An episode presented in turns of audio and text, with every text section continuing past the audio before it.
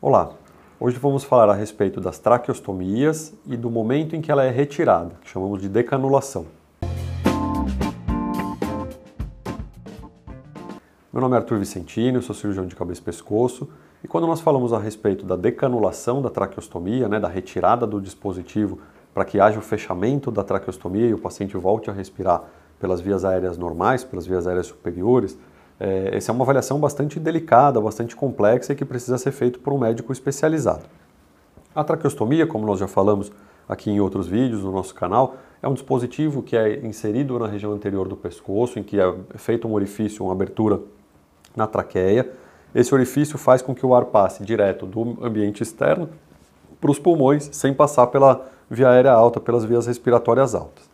É, quando nós terminamos o processo né, de de uso da traqueostomia, quando ela já não é mais necessária, quando a gente para de, de precisar da traqueostomia por um motivo qualquer, né, seja lá por uma, uma melhora do processo infeccioso pós-Covid ou por algum outro processo infeccioso, pelo tratamento de algum tumor, alguma alteração da região respiratória alta ou por qualquer outro mecanismo que a traqueostomia precisou ser feita, é, nós pensamos, começamos a pensar no processo de decanulação. A decanulação nada mais é do que a retirada da cânula, a retirada do dispositivo plástico ou metálico que se encontrava no pescoço,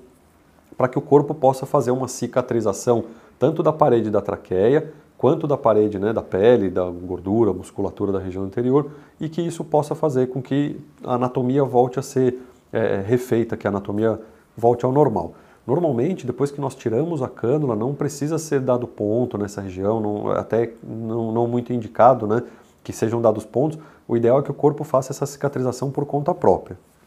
Mas, para que seja feita a retirada da traqueostomia, é importante que se faça todo um estudo da anatomia da respiração, né, da parte fisiológica, uma avaliação fonoaudiológica até, para que nós possamos saber se o tubo respiratório para cima está funcionando de forma adequada. Porque senão eu posso tirar a traqueostomia, o paciente vai parar de respirar, e aí, sem respirar, a gente não consegue viver.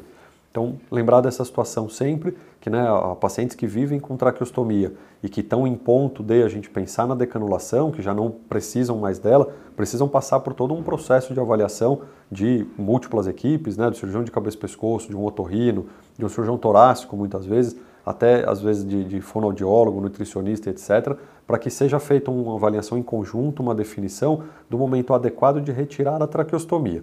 Às vezes nós podemos tirar de forma gradual, né? então reduzindo o calibre aos poucos da traqueostomia, ou a depender do calibre da situação, a gente pode só retirar a cânula, fazer um curativo e manter aquilo tudo bem protegido. Ao longo do tempo, como eu disse, a gente vai avaliando a possibilidade, né, se aquilo tá, a, a cicatriz está tá acontecendo de forma adequada, e quando o paciente já está com o orifício fechado, não é necessário tomar mais nenhuma outra medida a não ser o acompanhamento do pós-tratamento. Pós então, se vocês conhecem alguém que usa traqueostomia, que tem dúvidas a respeito do manejo dela, da possibilidade de retirada da cânula e do fechamento da tráqueo, compartilhem esse vídeo, curtam aqui os nossos vídeos, nosso, nosso conteúdo do canal e aproveitem para se inscrever para que a gente possa aprender sempre mais sobre o mundo da cirurgia de cabeça e pescoço.